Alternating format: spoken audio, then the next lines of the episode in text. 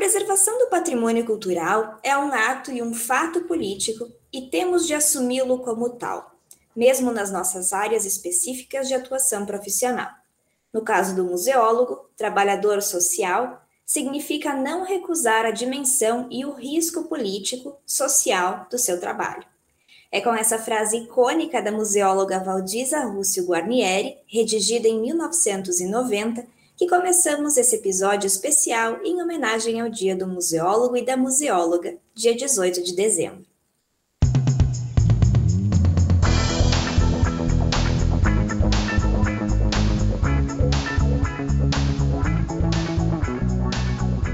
Hoje conversaremos com Marcelo Scheffer, atual presidente do Conselho Regional de Museologia da Terceira Região, bacharel em Museologia pela URGS e gestor de acervo e patrimônio no espaço Força e Luz, e com Patrícia Machado, secretária do Conselho Regional de Museologia da Terceira Região, bacharela em Museologia e graduanda em Letras Libras pela URGS. O Corém é o responsável pelo registro, orientação, disciplina e fiscalização do exercício da profissão de museólogo em todo o estado do Rio Grande do Sul ao longo do episódio, nós vamos debater sobre os desafios que envolvem o trabalho dos museólogos e museólogas nos dias de hoje. Bora lá? Eu sou Giovana Erlo, sou mestrando do programa de pós-graduação em Museologia e Patrimônio e sou uma das mediadoras desse episódio. Eu sou a Suzana Poia, sou estudante de museologia, jornalista e vou acompanhar a Giovana na gravação desse episódio de hoje. Bem-vinda, Patrícia, bem-vindo, Marcelo. É um prazer ter vocês conosco aqui no Farol.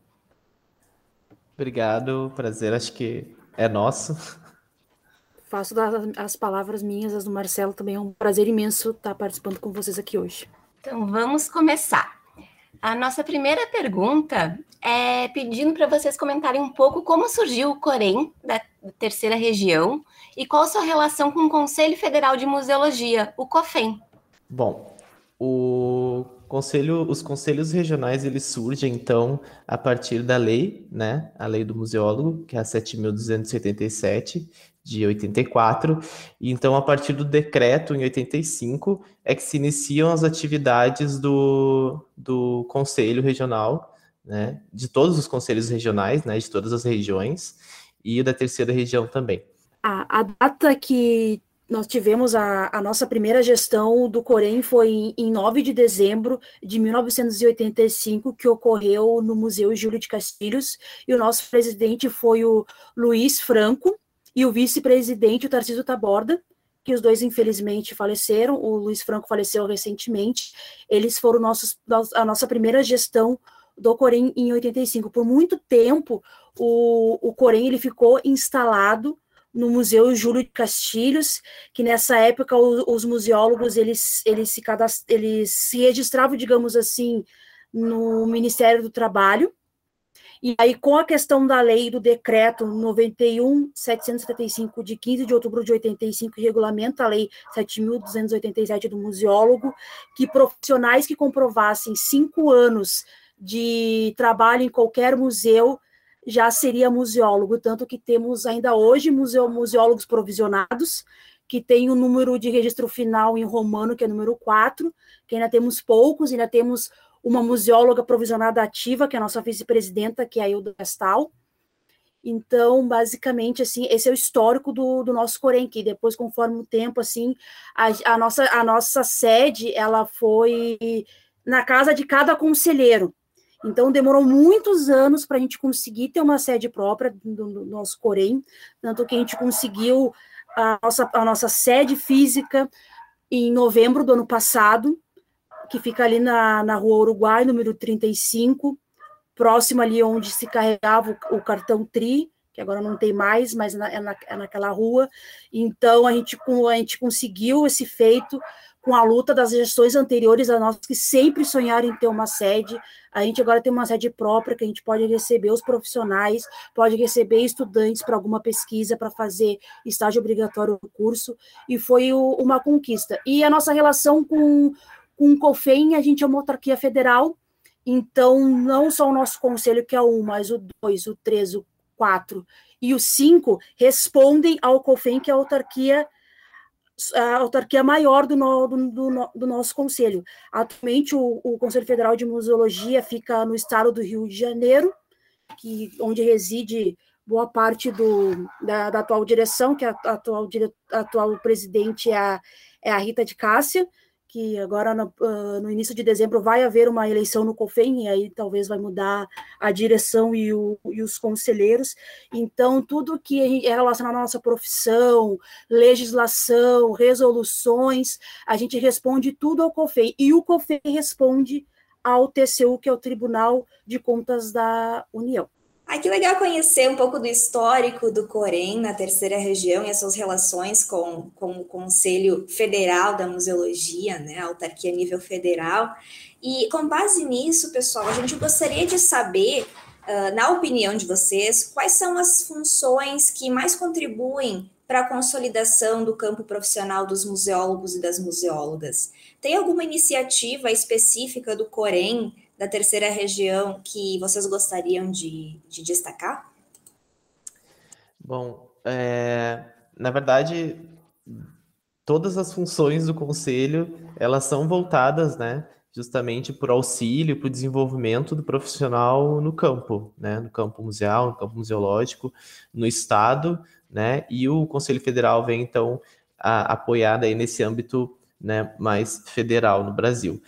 É, no caso do, do Colina Terceira Região, desde as das nossas reuniões, desde os registros, né, que é, digamos, começa pelo micro até ir uh, para o macro, né, então, é, desde a da contribuição anual que os museólogos fazem, é a partir disso que o Conselho consegue, então, é, suprir algumas demandas, né, então, por exemplo, fazer a fiscalização nos espaços, né? Agora a gente conseguiu fazer a alocação da sede, então imagina, quase 40 anos, né, de conselho e, e só agora a gente conseguiu a primeira sede do conselho, então, que é um lugar, né, onde ficam realmente os documentos, onde os museólogos e as museólogas podem fazer o registro, podem ligar, né, então, uh, para além só do e-mail, mas todas essas ações, então, são sempre voltadas justamente para que a gente consiga ampliar o nosso campo, né? A gente sabe que aqui no Rio Grande do Sul os cursos de museologia eles são recentes, né, comparado com outros cursos de outras áreas e até de museologia também.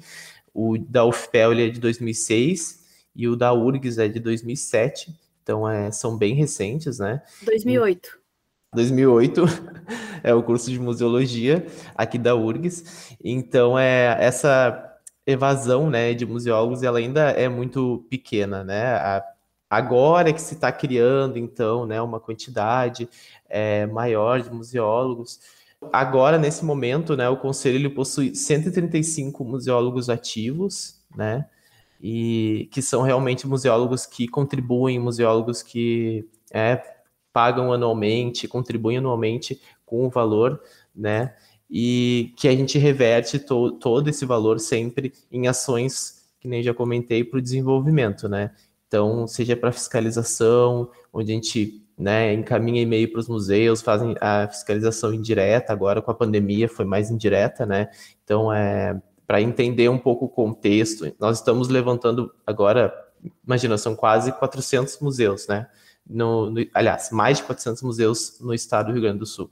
Então, são muitos museus. E nós temos 135 museólogos registrados. Né? A gente não teria nenhum museólogo para cada museu.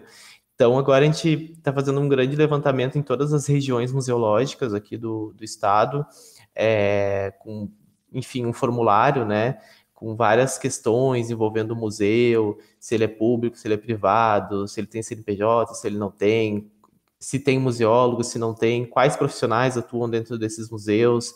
Então, para a gente poder né, é, levantar esses dados e mostrar para o próprio governo, né? Às vezes a gente tem que ter isso, né? Mostrar para o próprio governo que, ó, a gente precisa, né? Precisamos de concurso, precisamos de, de vaga, precisamos que os municípios abram é, vaga para museólogo. Então, é a partir desses dados que a gente consegue uh, né, fazer levar, fazer essas frentes, né, para que a gente consiga o desenvolvimento e consigamos é, colocar o, os museólogos então devidamente no, no mercado de trabalho, né, dentro dos espaços culturais. Então, é, acho que essa, uma das principais funções do museu é justamente essa, dar, dar suporte ao museólogo, né? E, e conseguir abrir o máximo de, de vagas e, e, também, claro, né, tá sempre fiscalizando, né, a questão da ética dentro dos espaços, também a função do, do conselho, se o museólogo está é, fazendo as suas atribuições corretamente, se não está fazendo indevidamente, então tudo isso. O conselho, ele, ele também tem é, essa autonomia para, enfim, cancelar o registro, banir o museólogo da profissão, né, tanto quanto qualquer outro conselho, né, claro que isso são casos muito excepcionais, mas enfim, não, o conselho ele tem toda essa, essa autonomia de, de, do, do mercado, né, do, do, da área, do campo museológico no estado.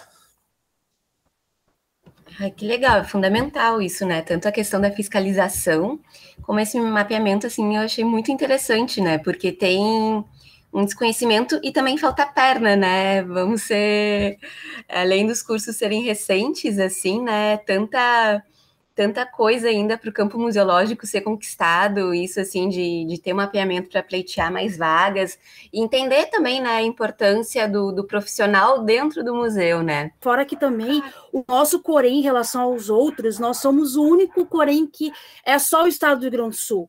Ah, o 5R é Paraná e Santa Catarina, o 4R acho que, é, acho que é Minas Gerais, São Paulo. Ah, o 1R é o que tem a maior concentração de estados, que é região norte, ali nordeste, porque o 6, o 6R, se os estados foram tudo para um R, então é o maior que nós temos. O nosso é um só. Então, para a gente conseguir mapear essas regiões museológicas, que somos um total de sete, e conseguirmos ir para o interior do estado e fazer toda essa fiscalização é bem, é bem difícil, assim. Então, esse trabalho que a COFEP, que o Marcelo preside, que é a Comissão de Orientação e Fiscalização Profissional, está fazendo com cada região museológica, fazendo esse formulário, é uma base até para a gente fazer o, os nossos relatórios, porque enquanto nós somos uma autarquia federal, nós temos que fazer relatórios para o TCU, porque nós temos que fazer prestação de conta de todos os valores que o Marcelo mencionou anteriormente, que a gente recebe de anuidade dos profissionais, uh, dos registros profissionais, da certificação de responsabilidade técnica, de registros de empresa, se a pessoa infelizmente pede uma licença temporária de um ano, é, é um valor que também entra. Então, todo esse valor que a gente arrecada, além de servir como base para a gente fazer a fiscalização, fazer melhorias para a nossa área, a gente tem que também fazer relatórios. Então, essa parte da fiscalização vai se criar um relatório uh, também para mostrar para o governo que, olha, nós temos esse diagnóstico e, precis, e precisamos ter a profissão que não temos no Estado, infelizmente, para a profissão do, do, do, museólogo só a, a nível federal, e eu acho que municipal. Tem municipal, Marcelo? Não me recordo. Eu sei que no estado não tem. Não sei se o Marcelo está me escutando. Sim, sim. É, não, até essa, essa, só vou fazer um parênteses, até essa questão que a Patrícia levantou, acho que é importante do da, da, questão da contribuição e, e, de todos os relatórios, né, e prestação de contas que a gente tem que fazer. Às é, às vezes né, os museólogos, os profissionais, as pessoas de fora têm essa visão errônea de que, ah, que o conselho usa o dinheiro indevidamente, que faz para outras coisas, ou até mesmo que os próprios conselheiros se aproveitam disso, mas isso sim é uma, é uma visão bem errada mesmo, porque cada centavo a gente tem que prestar contas, né? A tesouraria faz um trabalho muito bom. A gente tem que, nós temos um contador, né, que faz uma, que faz a prestação, é, as nossas prestações de contas, é, os balancetes. Então, assim, cada vírgula assim tem que estar no devido lugar, cada centavo, cada juros do banco. Então, assim, tudo isso é, é, é, é né, é prestado contas para o TCU. E nós, inclusive, pagamos a anuidade integralmente, nós não temos nenhum desconto, né? E por mais que esse trabalho que a gente faz seja um trabalho voluntário, né? É bem trabalhoso. Então, às vezes, as pessoas têm essa, infelizmente, né, essa ideia de que, ah, para que, que existe conselho que é só para pegar nosso dinheiro? Se não existisse o conselho, se não tivesse as pessoas engajadas em tentar é, trabalhar para melhorar o campo, né? Que é assim como vem, todas as gestões anteriores vieram fazendo até a gente chegar hoje. Se hoje a gente conseguiu alugar a sede, foi porque foi por conta desse trabalho das gestões anteriores, né? Então tem isso. E cada gestão deixa um legado, né? A gente tem certeza que daqui 10 anos a gente vai olhar para trás e vai falar, ah, o conselho hoje está muito mais forte do que já foi, nós temos 90% dos museólogos todos empregados, então eu acho que a, a nossa meta é justamente essa, né, é, é conseguir com que as pessoas consigam se, se enquadrar no mercado de trabalho e, e, é isso, né? Consigam ter as suas vidas plenas aí dentro dos espaços e também tem a, a, a, a, vertente ali do próprio, da própria instituição, né? Que ela carece de profissionais qualificados, né? Carece do profissional, não só do profissional museólogo, claro, é, enfim, instituições inter e multidisciplinares, mas é muito importante a, a gestão, né? Do profissional museólogo para se compreender o espaço como um todo, né? Não só como partes. É uma responsabilidade, né? E vocês são profissionais super novos Daí também perguntando, que nem o Marcelo falou ali do engajamento, assim, né? E como vocês percebem a inclusão da nova geração de museólogas e museólogos no Corém, principalmente os egressos dos cursos de graduação em museologia? Existe alguma resistência em participar do conselho? Uh, quando eu fiz o meu registro, o, o, Marcelo e a Lourdes, que estão atualmente na gestão junto comigo, uh, fizeram o registro depois de mim, porque eu me formei antes do que eles. Uh, eu fiz meu registro em 2019, aí a gente viu que a gestão anterior, que era, que era, a, Dani, que era a Daniela Amaral, que ela está também no PPG MUSPA, que ela era diretora, ela já nos informaram a dificuldade de conseguir colegas da, da nossa área, principalmente os que estão se formando agora nessa nova safra do curso, uh, de se registrar no, no Corém, assim. Eu digo por experiência enquanto, enquanto estudante, enquanto pessoa que participou de eventos relacionados ao nosso curso. Tem evento, tem um evento que se chama Encontro Nacional dos Estudantes de Museologia, que é o ENEMU, que todos os anos eles fazem uh, encontros. Eu sei que ou esse ano, no passado, eles fizeram um encontro online por causa da pandemia. Eu acho que em brevemente eles vão fazer o um encontro, encontro presencial. A gente vê muita reclamação, até eu me coloco nesse, nesse meio assim, que nem o Marcelo comentou, de achar que o Corém pega o nosso dinheiro, que o Corém não faz nada, que o COFEM só, é, é, só pega nosso dinheiro, que o COFEM não faz nada, etc, etc. Mas aí, depois que eu saí do curso, e até conversando com o Elias Machado, que ele faz parte do, do nosso do Criamos lá, que é nosso laboratório, e ele participou de uma das ações do, do Corém 2017 como tesoureiro, com, em conversas com ele, eu, eu, eu refleti assim, não adianta a gente só uh, reclamar.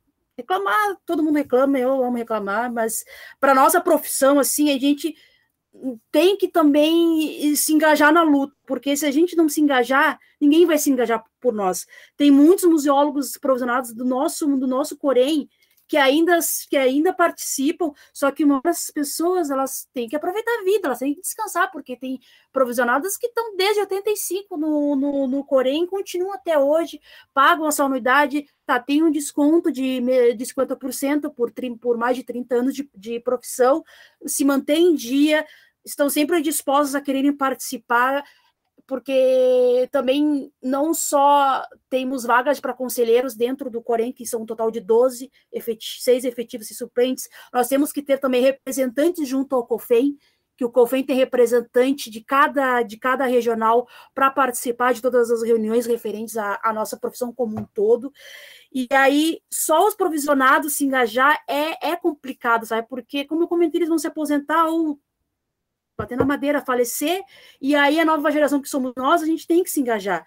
Porque realmente é, é difícil, todo mundo tem outras coisas para fazer, tem trabalho, tem estudo.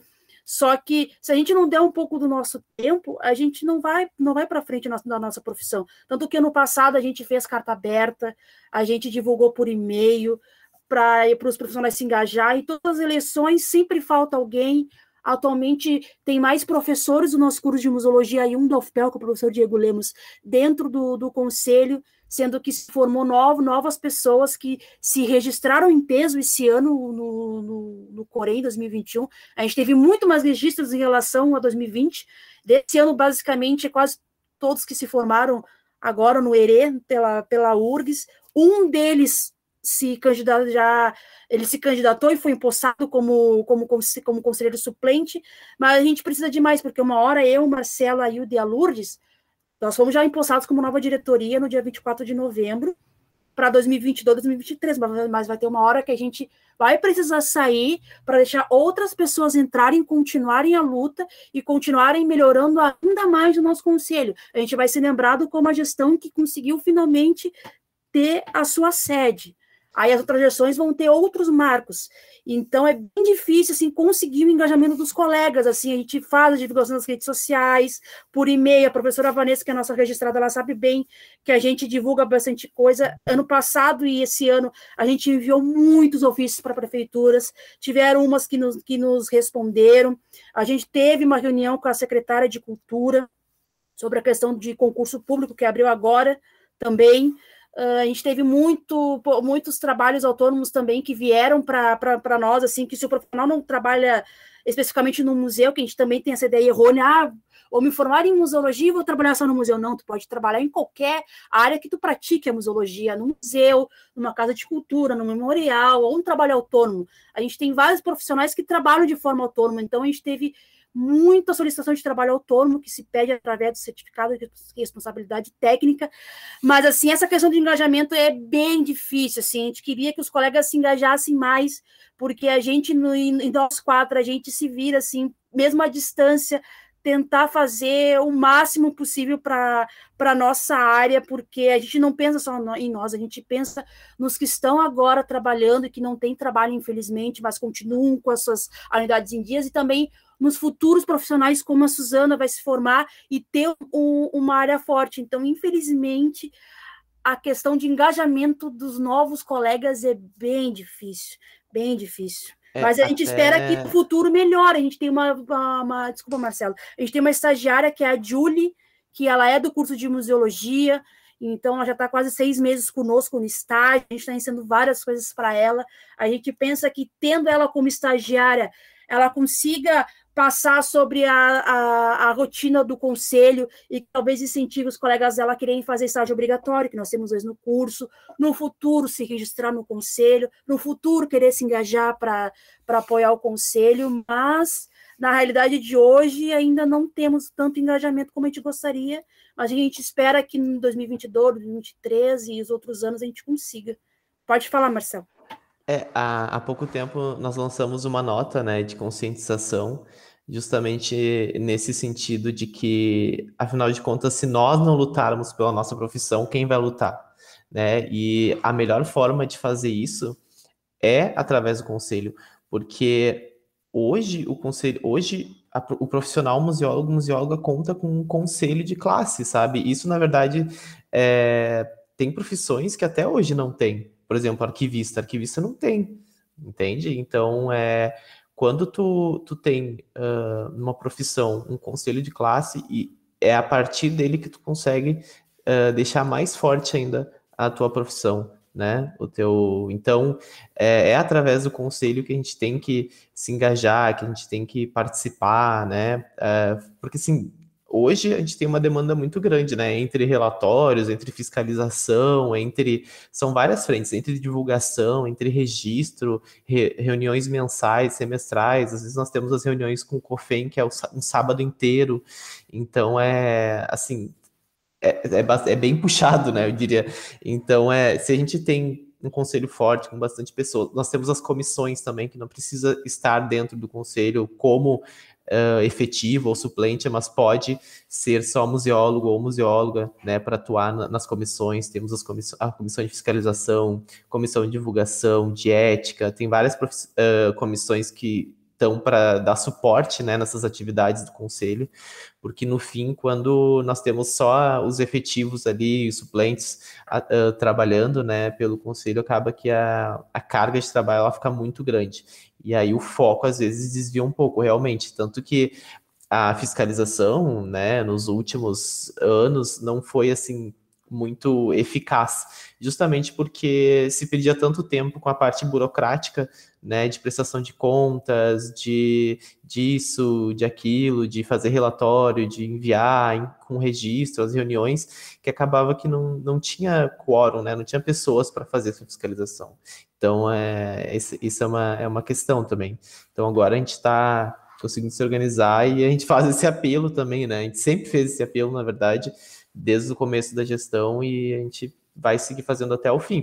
É, a nossa gestão finaliza em 2023, né, como diretoria, e a gente também quer focar nas nossas vidas, nosso trabalho, né, descansar um pouco. É, então a gente precisa que outras pessoas tomem a frente, né, e se engajem tanto quanto a gente, né, nós estamos nos engajando, que eu acho que é bem importante, assim, acho que puxando um pouco para o nosso lado, mas a nossa gestão conquistou muitas coisas e esperamos que as próximas gestões continuem conquistando, né, cada vez mais e melhores para o nosso, nosso campo.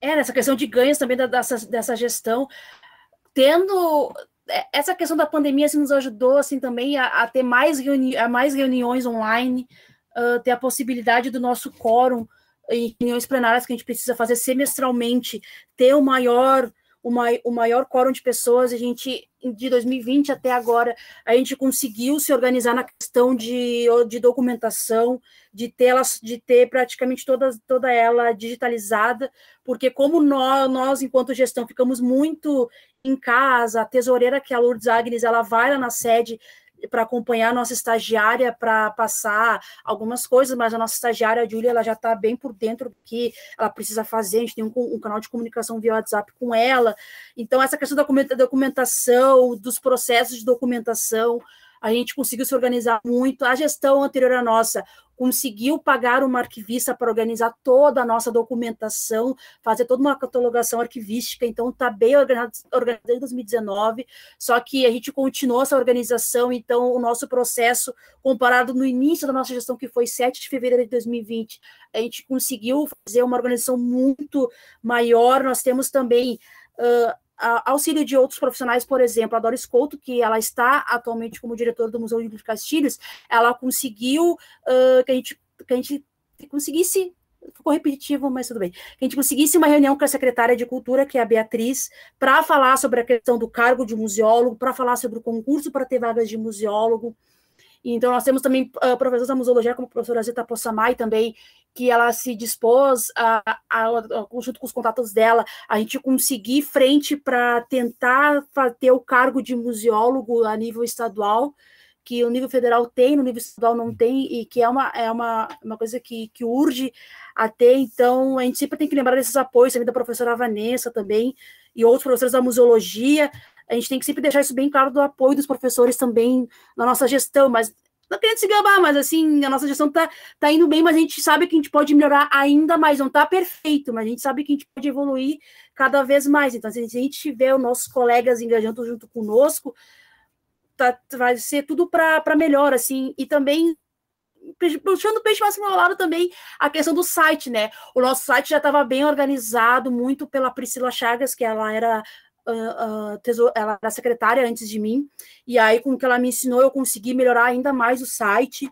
colocando ele na estrutura do TCU. Agora eu vou ter que organizar outras coisas que eu estou vendo com a tesoureira para fazer essa questão do TCU, porque o TCU ele verifica o site de todos os conselhos e o nosso, a gente já está em reuniões para organizar conforme eles querem alguns documentos. Então, o nosso site ele durante até antes assim da gestão anterior, quando eu estava no curso em 2013, eu via que o nosso site tinha pouca informação, não era tão organizado, muito porque trabalho voluntário, aí até as pessoas terem tempo de organizar o site, de fazer todos os procedimentos que tem que fazer, o site estava de lado, mas o nosso site agora ele está bem organizado. E ter essa distância, ela, ela, ela é ruim, mas ela nos ajuda também a ter um pouquinho mais de tempo para a gente fazer coisas além do que, do, que a gente pode. Mas reforçando mais uma vez que os colegas aqui e futuros estu e os estudantes que daqui a pouco se formam, que estão escutando podcast, a gente precisa de vocês, precisa que vocês se engajem para a gente se manter forte e a nossa gestão no próximo ano, que está por vir 2022, seja ainda melhor do que os anos de 2020 e 2021. Com certeza, gente, é fundamental o engajamento, a participação ativa dos estudantes egressos dos cursos de museologia e dos programas de pós-graduação, e é nesse sentido que a gente gostaria de saber uh, que, se existe uma parceria forte entre Corém e os cursos de museologia no Rio Grande do Sul, e se vocês poderiam comentar um pouco sobre a, a importância dessa parceria, né? Qual seria o papel dos cursos de museologia para o fortalecimento do Corém? Bom, é, a nossa gestão, a gente, nós começamos então é, um processo né, de um contato maior com os cursos. Porque, claro, que nem eu, eu comentei antes, né, as demandas do conselho são enormes e muitas vezes algumas, alguns pontos, né, a gente, enfim, o conselho deixava um pouco mais de lado do que outros. E eu acho que essa aproximação com os cursos era um desses pontos fracos, assim. Então, principalmente com o curso da UFPEL, né, a gente tem é, feito uma aproximação, agora a nossa, a nossa meta, né, que anualmente a gente, nós consigamos ir é, conversar com os bichos uh, anualmente, né, falar sobre o conselho sempre que der. Então, o professor Diego nos convidou, inclusive, para participar de uma aula dele de iniciação, né? Então, foi bem. Tá, essa aproximação, assim, está se efetivando, né? Aos poucos, claro, pretendemos fazer outros eventos, né? Quem sabe no futuro, outros. para justamente aproximar, né? O público. É universitário também, que, que vão ser os, os, os futuros profissionais, né? Para que eles entendam um pouco mais o conselho, vejam mais esse lado do conselho, né? De que tudo bem, o conselho ele é uma, uma autarquia federal, mas ele também precisa de ajuda, né? Então, é, de que eles têm que, têm que pagar anuidade. Pagar a anuidade também é um, é um ato de militância, querendo ou não, para o nosso campo, porque, claro, a gente entende que às vezes a gente, nós nos formamos e aí não tem emprego e eu não consigo pagar o conselho. Mas é que nem sempre fala, isso acaba virando um ciclo vicioso, assim, porque se a gente não paga o conselho, o conselho não tem dinheiro para ir atrás dessas vagas, né? Então é, fica, fica uma coisa assim, né? Se não paga, não tem dinheiro, não vai atrás da vaga. Mas se consegue né, fazer um esforço, daqui a pouco parcelar em cinco vezes o conselho, né? Que tem essa possibilidade uh, anuidade, né? Desculpa, uh, parcelar em cinco vezes a anuidade, que tem essa possibilidade, uh, isso já ajuda muito, porque aí o conselho consegue efetivamente lá, porque claro, infelizmente é tudo esses processos de fiscalização, é tudo, tudo demanda dinheiro, né? Querendo ou não. Então, é, a gente tem a, a consultoria jurídica, né? Então, que, que a, que a gente paga anualmente. Então, são esses processos de fiscalização é, ele é um pouco lento e demanda, então, vários passos até que se chegue, né, à parte final de, né, da autuação mesmo, da instituição ou do profissional, né, que está atuando dentro. Então, são vários passos, isso demanda tempo, demanda dinheiro, e por isso que é, é importante é, que os profissionais tenham essa, essa noção, né, de que se conseguir, né, pagar a anuidade, se inscrever no conselho assim que se forma, isso já é baita passo assim para ajudar é, o conselho. Então, mas retomando um pouco a questão da relação, né? É, então, a gente está tentando criar essa aproximação com os cursos, justamente para mostrar esse lado uh, do conselho, né? E acho que, eu não sei se a gente fez mais alguma ação, Patrícia, com a. Por, por enquanto. Agora, assim, essas... dos, dos, cursos, até como tu comentou, a gente teve esse primeiro contato que o professor Diego Lemos nos convidou, que foi a, a questão do recebimento dos bichos da museologia da, da UFPEL, que a gente fez no dia 16 de agosto desse ano, que a gente fez via virtual. Como o Marcelo comentou, a gente precisa fazer essa aproximação com a UFPEL, porque nós estamos longe, e aí as gestões, como ele comentou, deixaram de lado, mas a gente está tentando fazer essa, essa aproximação, porque a gente tem o professor Diego, com, enquanto conselheiro agora efetivo, empossado, para fazer esse, esse meio de campo para a gente se aproximar mais do FPEL. Da URGS, ano passado, a gente teve uma, a participação na aula da professora Ana Carolina Gelmini, que foi na cadeira de Introdução à Museologia, que eu e Marcelo, a gente esteve lá, explicamos como que funciona o conselho, e a sua organização. E esse ano também a gente fez uma outra apresentação também com a professora Ana Carolina Gelmini, que a gente fez essa apresentação sobre o conselho, tanto que ela, ela contou conosco que um dos, uma proposta de trabalho final da disciplina vai ser fazer uma postagem na rede social Instagram sobre o nosso código de ética do profissional museólogo, que foi atualizado este ano, porque ele era de 92 e o COFEM, no meados de julho, solicitou que os regionais divulgassem entre seus profissionais se eles tinham pontos a acrescentar ou modificar no, no código de ética que a Comissão de Leis e Normas do COFEM criou. Então, a gente teve essas aproximações assim. Agora a gente tem, agora a gente está fazendo o podcast, que foi a convite da Vanessa, e a gente espera nos próximos anos, que agora a gente vai retomar, eu acho, presencialmente, continuar essas, essas conexões para a gente se manter sempre junto com os cursos, quando eles precisarem de algum apoio do Corém, da gente estar tá junto com os alunos também, que não só fiscalizar o o, o, profissional como um todo, mas também estar em apoio com os cursos de, de museologia. E quem sabe no futuro também ter um estagiário da UFPEL, né? Porque atualmente a gente tem a Julie da URGS, teve um profissional que acabou nos questionando que ele é da UFPEL no Instagram sobre por que, que não tem o um estagiário do, da UFPEL. A gente comentou que tem que a nossa, que a nossa sede é em Porto Alegre, tem a questão da distância, mas conforme o pagamento da anuidade, dos registros, foi, dos registros profissionais, foi possível ter essa estagiária, mas que no futuro, se continuarmos avançando nessas partes da arrecadação, a gente quer sim ter também uma, uma estagiária do da UFPEL também no nosso conselho, tanto que quando a gente divulgou o estágio, a gente divulgou via Congrade, mas só para só a museologia, porque a nossa intenção desde o início era dar oportunidade, porque não sei se a Suzana deve ter ciência, mas quando eu estava no meu no curso, acho que o Marcelo também deve ter, ter, ter, ter, essa ciência, que a gente tinha poucos estágios para o nosso curso. Tu, tu vê lá na página da Fabico, tem muito para jornalismo, para biblioteconomia, para arquivologia, e para o nosso raros casos se quando tinha a gente que está disputando com outros cursos junto. Então, a gente quis oportunizar esse estágio também para os nossos alunos, assim, para os nossos, colegas do, do curso de museologia da URGS, para oportunizar também eles de estagiarem dentro do conselho.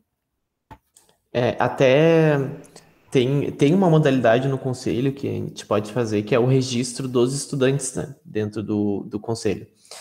Uh, mas, claro, é, é, é, essa ainda é uma, uma uh, esse registro dos estudantes a gente está verificando ainda a viabilidade, né? Tem que ver também várias questões e no futuro a gente pretende também fazer essa aproximação com o registro de, de estudantes ainda, né, em formação. Então, é, essa é uma, é uma proposta bem bacana, assim, que a gente pretende implementar no, no conselho. Ai, sim, né? Eu lembro no primeiro semestre, na cadeira da, da Carol mesmo, ter esse primeiro contato já com o Corém, e me chamou a atenção, né? Que uh, eu vim do jornalismo, que é uma profissão que não conta com conselho, né? Então, acho que, que esse primeiro contato nos primeiros semestres já, já ajuda, assim, né? As pessoas entenderem a função do, do conselho e tudo mais.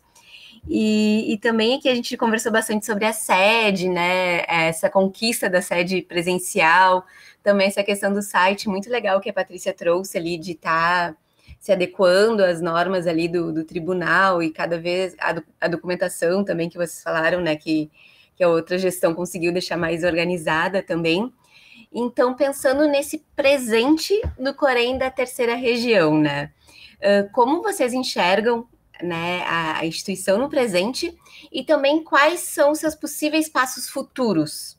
A gente vê, eu acho que essa gestão uh, do presente, assim, a gente vê uma gestão bem, bem para frente, assim, com, com muitos planos, justamente muitos planos para o futuro, porque foi que nem a gente comentou anteriormente, né?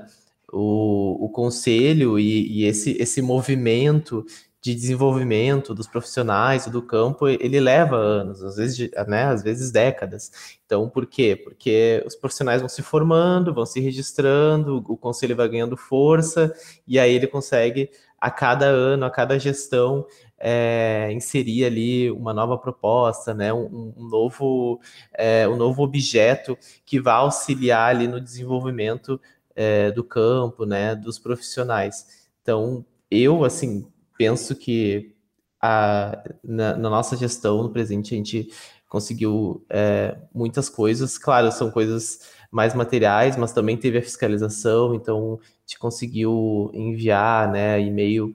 Uh, a gente fez a fiscalização indireta com todos os museus, gente, nós estamos levantando dados ainda. É, acho que até o momento foram 100 museus que retornaram o formulário, né? A gente está ainda Uh, queremos pelo menos aumentar para pelo menos a metade do, desse número para poder fazer então um diagnóstico bem bacana assim do nosso campo, um diagnóstico mesmo dos profissionais que atuam, é, a sede, então, que nem a gente já falou, a Patrícia falou também, né, a organização do arquivo, então tudo isso foram, foram coisas assim que organizadas agora e, e questões pontuais que vão auxiliar para as demandas do futuro, né? Então, no futuro a gente vê o, o fiscal indo no museu, né? Claro, depois que a pandemia passar, esperamos que passe logo, mas o fiscal indo no museu, né? Fiscalizando, fiscalizando a instituição no sentido de quais profissionais, porque o, o, conselho ele não fiscaliza o museu em si, né? Ele fiscaliza o profissional que está atuando no museu, ou seja, se não tem museólogo no museu, quem que está atuando como técnico responsável, né? Então a gente vai lá e fiscaliza nesse sentido. Então, assim, ah, não tem museólogo, ok, não tem museólogo, mas tem alguém trabalhando como técnico responsável? Ah, não tem. Ah, então a gente vai ter que procurar meios de conseguir colocar um responsável aqui, né? Para que não ocorra nenhuma tragédia em algum momento, como a gente já viu em outros museus, né, em outras instituições, é, justamente para não ter essa gestão de riscos. Então, é, ah, tem, tem um museólogo, ah, quem é? Né? Então, o que, que ele faz? Então, acho que isso também te mapeia, e é importante mapear até também pela questão do, do certificado de responsabilidade técnica, né? Que até a, a, acho que a Patrícia comentou, e o certificado de responsabilidade técnica é justamente para esses profissionais que trabalham, é, não são servidores públicos, né? Ou seja, não tem o cargo de museólogo tanto como servidor público como como CLT, fazem um trabalho autônomo e para comprovar esse trabalho autônomo, ele emite então essa CRT, que é o Certificado de Responsabilidade Técnica, que é um documento oficial que comprova também até para fins de concurso público, né, para enfim, para cargos, né, qualquer, para museólogo, comprova a experiência do profissional, um documento comprovatório de experiência, né, então é, que é muito importante, então toda essa fiscalização dentro do museu, acho que é o que, eu, que a gente imagina, assim, uh, no futuro, né, e justamente a, esse movimento de fazer a fiscalização dentro do museu, de novo, claro, é para, para auxiliar o desenvolvimento do profissional, mas também do campo dos museus, né? Então, a gente quer, uh, não quer chegar e multar o museu, não, não é isso, ou a prefeitura, né? A gente quer é achar um jeito de que a gente consiga ajudar aquele museu. Então, se o museu não tem dinheiro, se o museu não consegue colocar um profissional lá dentro, quem que é o responsável pelo museu? É o Estado? É o município?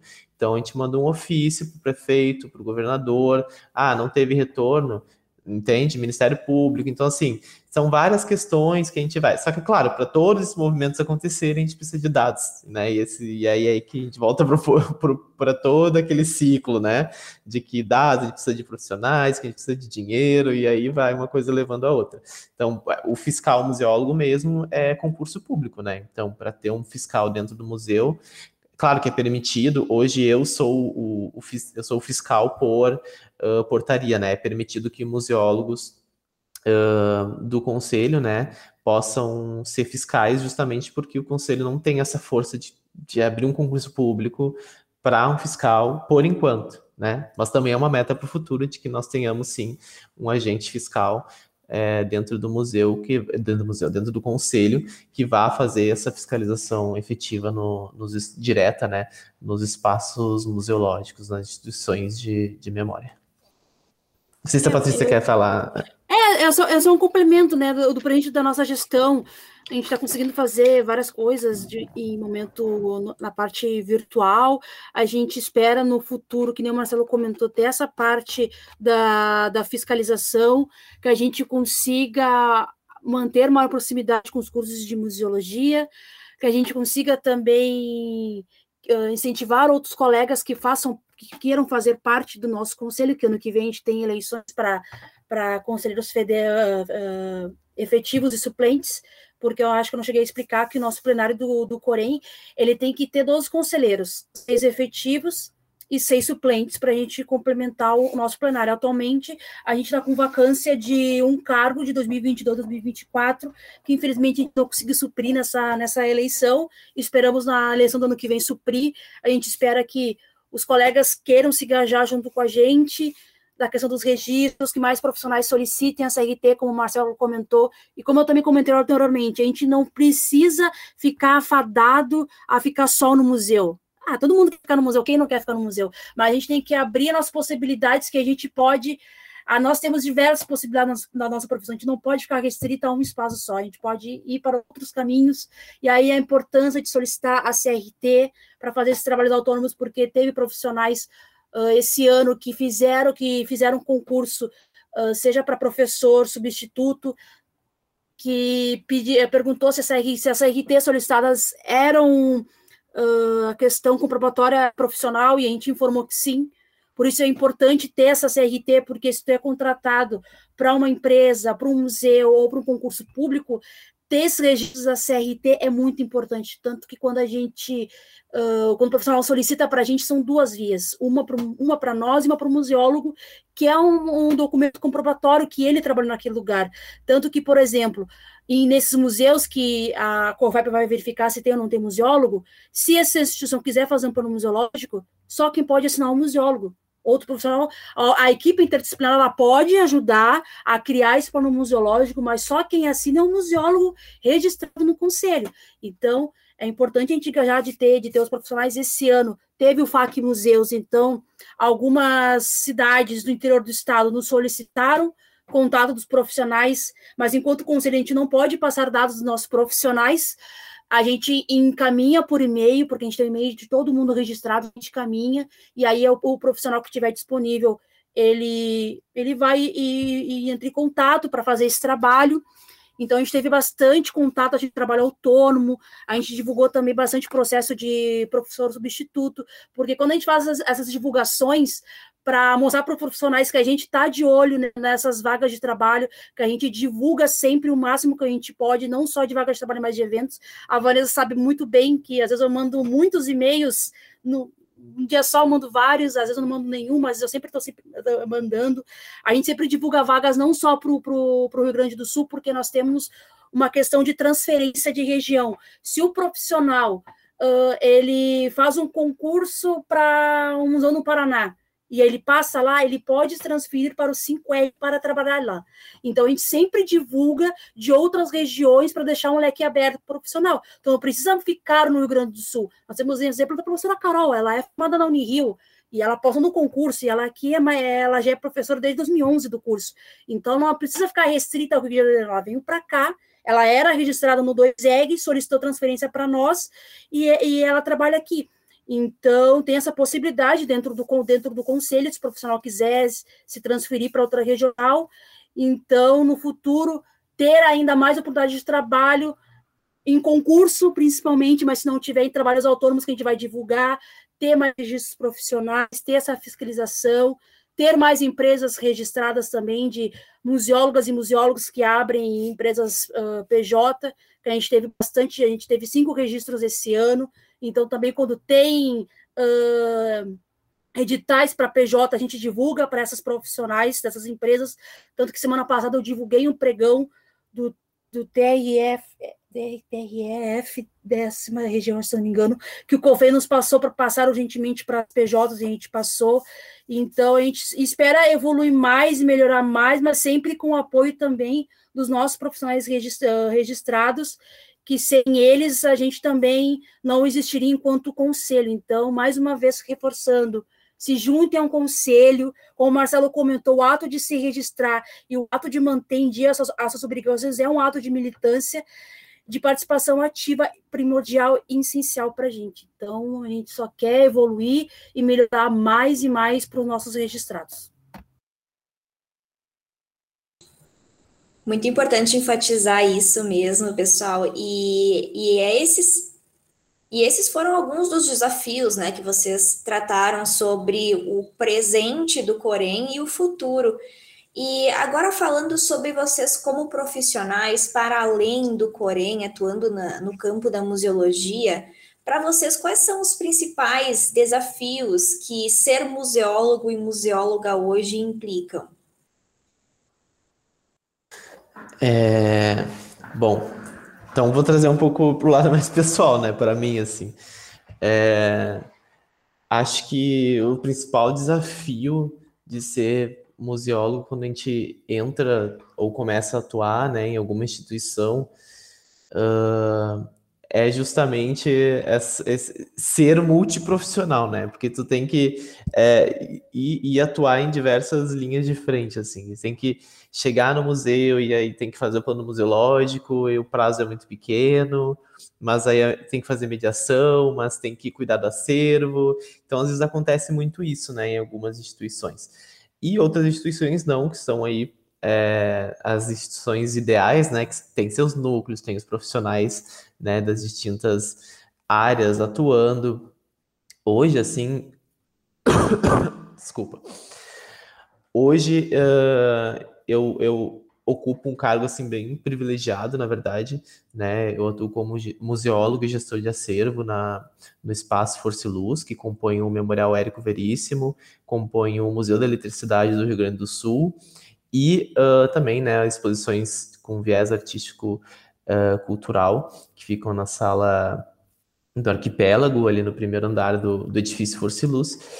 E tem um desafio como museólogo responsável de, uh, de fazer o plano museológico da instituição, né? E, e aqui dentro, como eu falei, agora é um momento assim um pouco privilegiado porque nós temos núcleos bem definidos, né? Nós temos o núcleo de, de comunicação, o núcleo do educativo, o núcleo do patrimônio cultural, né? Então aqui no núcleo do patrimônio cultural uh, trabalha eu, como museólogo e tem uma arquivista que cuida do arquivo e das fotografias. Temos dois estagiários também, o Arthur, né, que é estudante de museologia, que trabalha aqui no acervo comigo, e o William, que também faz, ele faz arquivologia, né, e fica com a Rafaela, que é a nossa arquivista.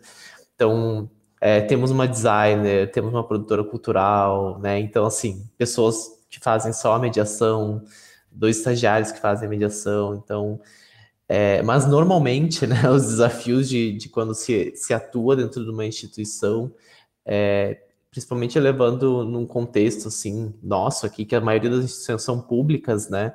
Então, quando tu entra nessa instituição, é, é, é tu e só tu, né? Tem que fazer todos os trabalhos, todas as frentes e se organizar para conseguir fazer um bom trabalho, né? Então, claro, a gente sempre pensa no museu ideal, que é com uma equipe multi, né, disciplinar, e, mas acho que o principal desafio é esse, é, é atuar em várias frentes e, e tentar entregar um bom trabalho, né?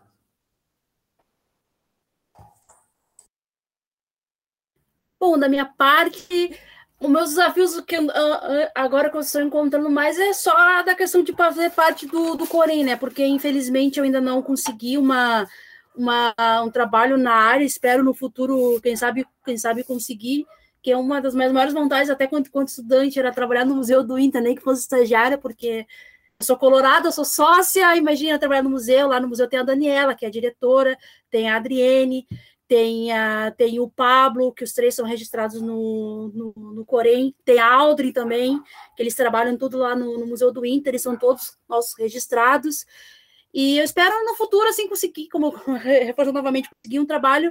Aí, atualmente, eu, fico, eu faço mais bolsa de C, que é vinculado ao meu curso atual, que é, que é, que é Letras. No futuro, eu quero fazer, sim, um mestrado no nosso PPG, mas relacionar a acessibilidade cultural com a museologia, que foi o tema do meu TCC quando eu me, quando eu, eu me formei. E aí, o meu desafio maior mesmo atualmente mais é estar no conselho, uh, incentivar os colegas a, a, estar conosco, a lutar pela nossa área, porque eu realmente espero no futuro, com essa luta, conseguir não só trabalho para mim, como para outros profissionais. Certo, na torcida aqui. E o que, que há, né? O que, que motivos a gente tem para celebrar nesse 18 de dezembro de 2021?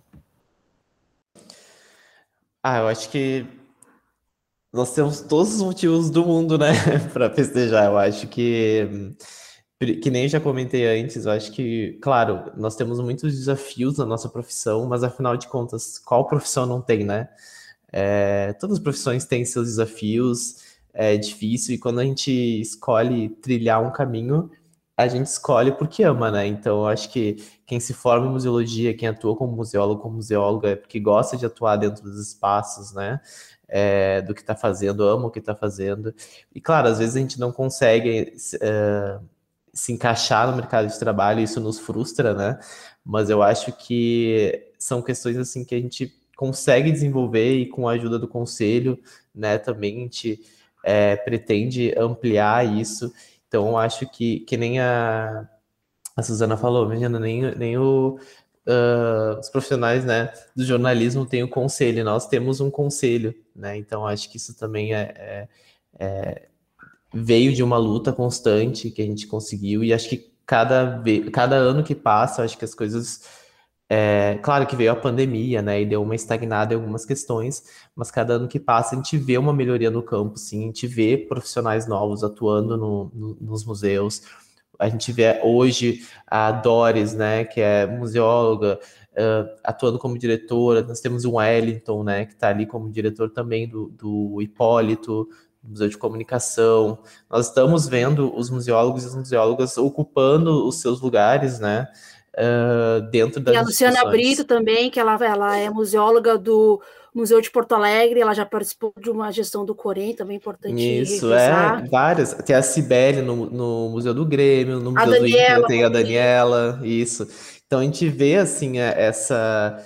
Uh, o profissional realmente ocupando seu espaço, então acho que isso é um motivo de, de celebrar, assim, e a gente espera que ano que vem cada vez mais museólogos ocupem mais espaço, a gente sabe que, vai, que vão ocupar, né? Então, gente já tem previsões de vagas que vão abrir, então, né? Então, tudo isso graças ao, ao fruto, claro, do trabalho do, do, conselho, não só do conselho, né? Mas também de outras frentes que auxiliam também no desenvolvimento em conjunto com o conselho, né? Os colegiados, a própria SEDAC, né? Então, desses profissionais que estão engajados a ajudar, né, auxiliar no desenvolvimento da, da área da cultura, né, em geral. É, eu acho que faço as palavras do Marcelo a mim também reforçar, né, que a nossa, a nossa profissão, né, é 37 anos de profissão regulamentada, a gente tem muito a celebrar até a, essa, é, essa lei. É, tem alguns pontos que poderia ser modificado na lei, poderia, mas a gente tem que celebrar muito que a nossa profissão é regulamentada. A Suzana é jornalista e não tem um, um conselho, e aí eu, eu vejo muito assim, uh, principalmente na internet, de profissionais que se dizem jornalista e não são jornalistas de formação, e aí tem esse questionamento de não ter o, o conselho para regulamentar essas pessoas que se dizem ou não jornalistas. Nós temos, por sorte, de ter uma profissão regulamentada há 37 anos, termos nossos conselhos de classe, então é pouco, mas para a nossa profissão é muito. Então a gente tem que celebrar isso, celebrar os nossos colegas que estão nas instituições museológicas. Nós temos uma outra profissional também, que é a Lona Bassa, que está no Museu de Torres também. Hum, desculpe, falha a memória o, o nome do museu, desculpa, uh, que está que tá nesse museu também. Então, são os profissionais que estão nessas instituições museológicas também, é um grande ganho para a nossa profissão. No ano que vem, a gente espera que abram mais concursos, vai abrir o concurso do Estado. Uh, que eh, novos colegas ingressem e estejam mais e mais museus dentro da dentro do, da nossa cidade ou também do, do interior. Então, a gente tem que celebrar isso ao, a, no futuro, aos novos profissionais ingressarem mais e mais ainda nas instituições museológicas. Eu acho bem importante a gente uh, lembrar e homenagear nesse dia 18 de dezembro essas pessoas que vocês citaram, claro, correndo o risco de, de deixar de citar alguém, mas as pessoas que realmente vão ser celebradas nesse evento são os museólogos e museólogas que são quem constroem o campo profissional da museologia. E, e sempre tem aquelas pessoas que nos inspiram, né? No início do episódio, a gente trouxe uma fala da da museóloga Valdisa Russo Guarnieri, que fala sobre essa importância, o papel político e social que o museólogo e a museóloga desempenham. E nesse sentido, a gente gostaria de saber se existe alguma inspiração museológica para vocês, uh, aquela pessoa que todo profissional da área deveria conhecer.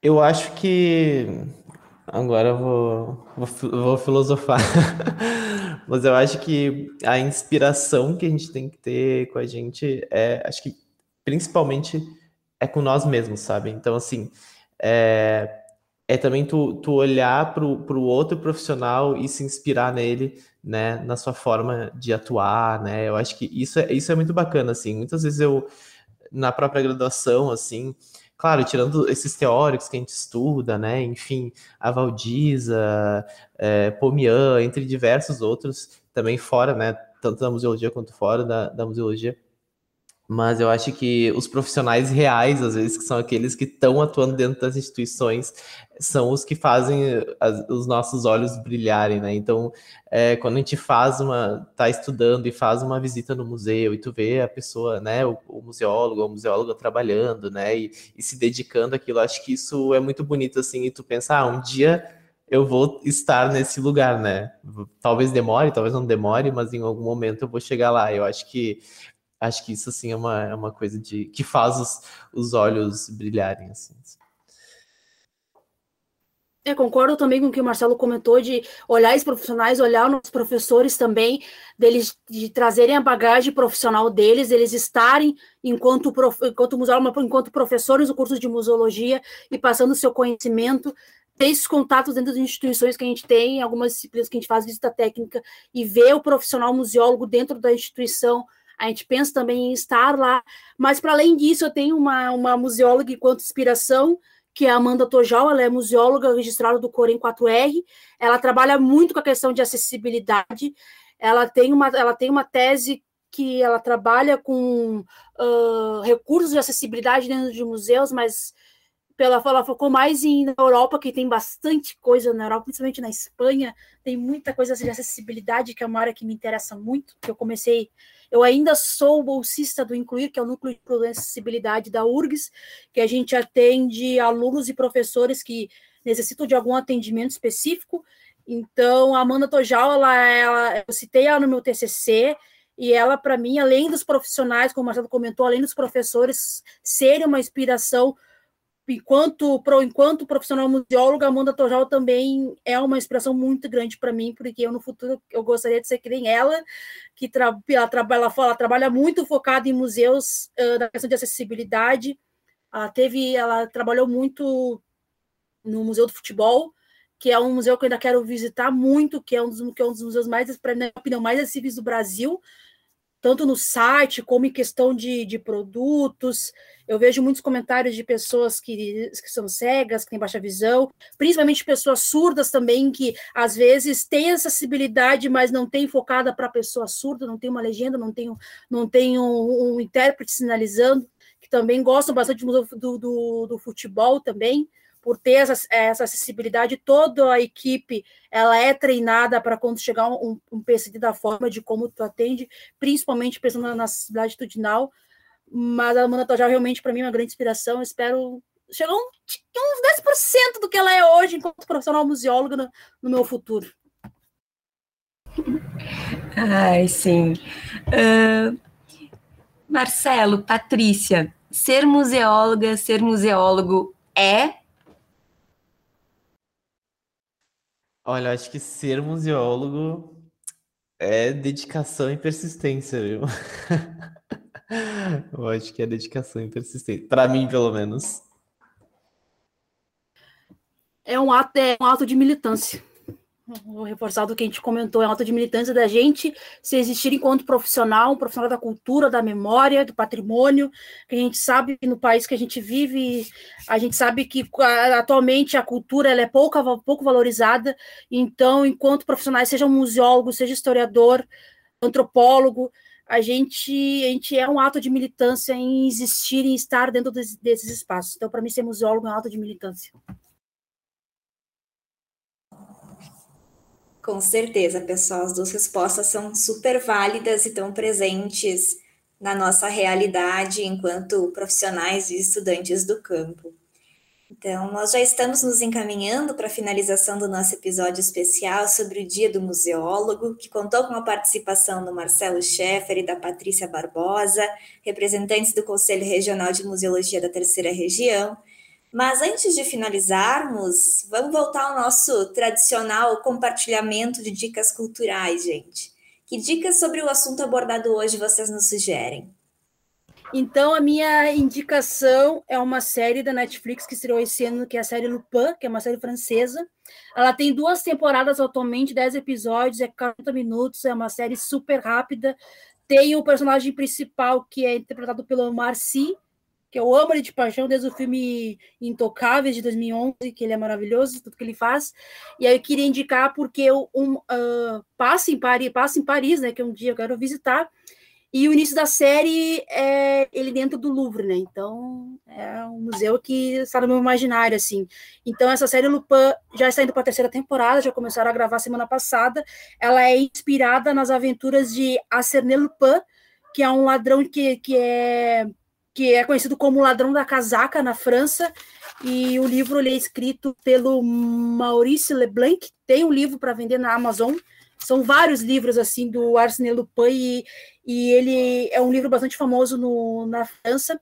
Então, o Ladrão Gentil, que é o Arsène Diop, que é interpretado pelo Marcy, ele se inspira nas aventuras do Arsène Lupin, que é um livro que o pai dele deu para ele enquanto criança, para provar a inocência, a inocência dele que ele foi acusado justamente de roubar um colar.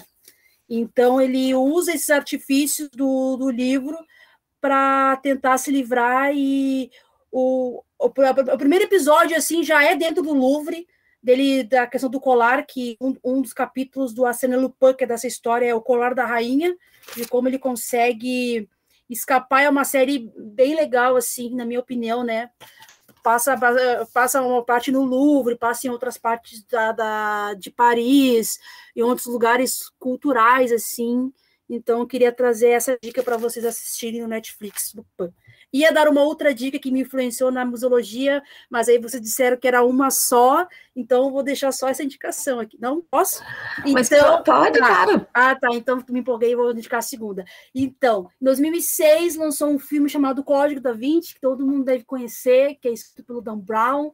Ele escreveu esse livro lá em 2003 eu vi esse filme em 2006 no cinema, quando estava lá no ensino fundamental. Aí eu olhei aquele filme, depois eu li o livro, fiquei encantada. E eu pensei, bom, eu vou trabalhar no museu, que eu adorei isso aqui. Então, o Código da Vinci, esse filme, ele está nos streamings. Eu acho que ele está no Netflix, em outro filme que eu não me recordo.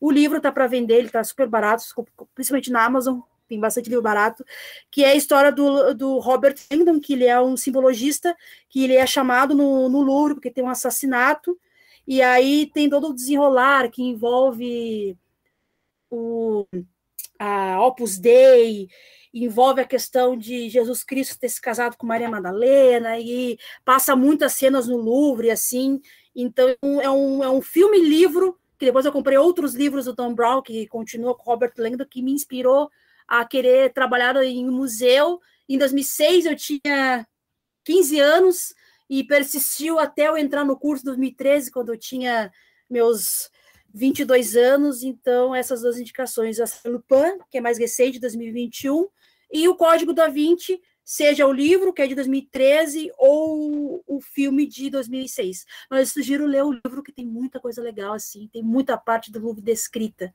não só nesse livro, como em outros livros, o, o Don Brown, ele gosta muito de museu, então o último que ele lançou tinha o Reina Sofia, lá da, da Espanha, nos livros dele, então essas seriam as minhas indicações culturais para o pessoal assistir.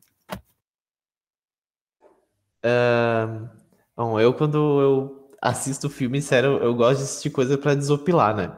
Até esses dias eu me peguei que eu tava, eu baixei um joguinho de sobre museu, olha só, né? Aí tinha que gerenciar o museu. Né? A pessoa sai do trabalho, vai para casa jogar jogo de museu. Mas esses dias eu assisti um filme Alerta Vermelho, que é da Netflix também. E que, é, que é bem bacana, assim, é um pouco de ação, né? Então, com, com, com ficção ali. E então fala um pouco da, da história de um, de um agente da FBI que encontra um, um ladrão de obras de arte e aí eles. Não tô, né, falando para ninguém roubar obras de arte, pelo amor de Deus. e aí eles, eles depois acabam encontrando também as obras de arte que foram perdidas na Segunda Guerra Mundial, né? Que tem toda aquela história, ele também conta um pouco sobre isso. Acho que é bem bacana, assim, relacionado um pouco sobre, sobre museus e, e, e esses objetos. Assim. Então, é essa a minha indicação. Mas a gente quer saber também, Marcelo, qual é o nome desse joguinho que tu baixou aí? a, é a Idol Museum, se eu não me engano. Idol Museum, isso. Tá na Play Store ali. é bem bacana. Então, né, a gente agradece, agradecemos a participação de vocês, Patrícia e Marcelo. Foi um prazer conhecer mais sobre as dinâmicas do Corém da terceira região e sua importância na construção de um campo profissional fortalecido para museólogos e museólogas. É super importante que nós, estudantes e profissionais da área, participemos ativamente das atividades propostas por esse importante órgão. E por isso, te convidamos a conhecer o site e as redes sociais do Corém que estão aqui na descrição do episódio. Obrigada pela escuta e até o próximo episódio.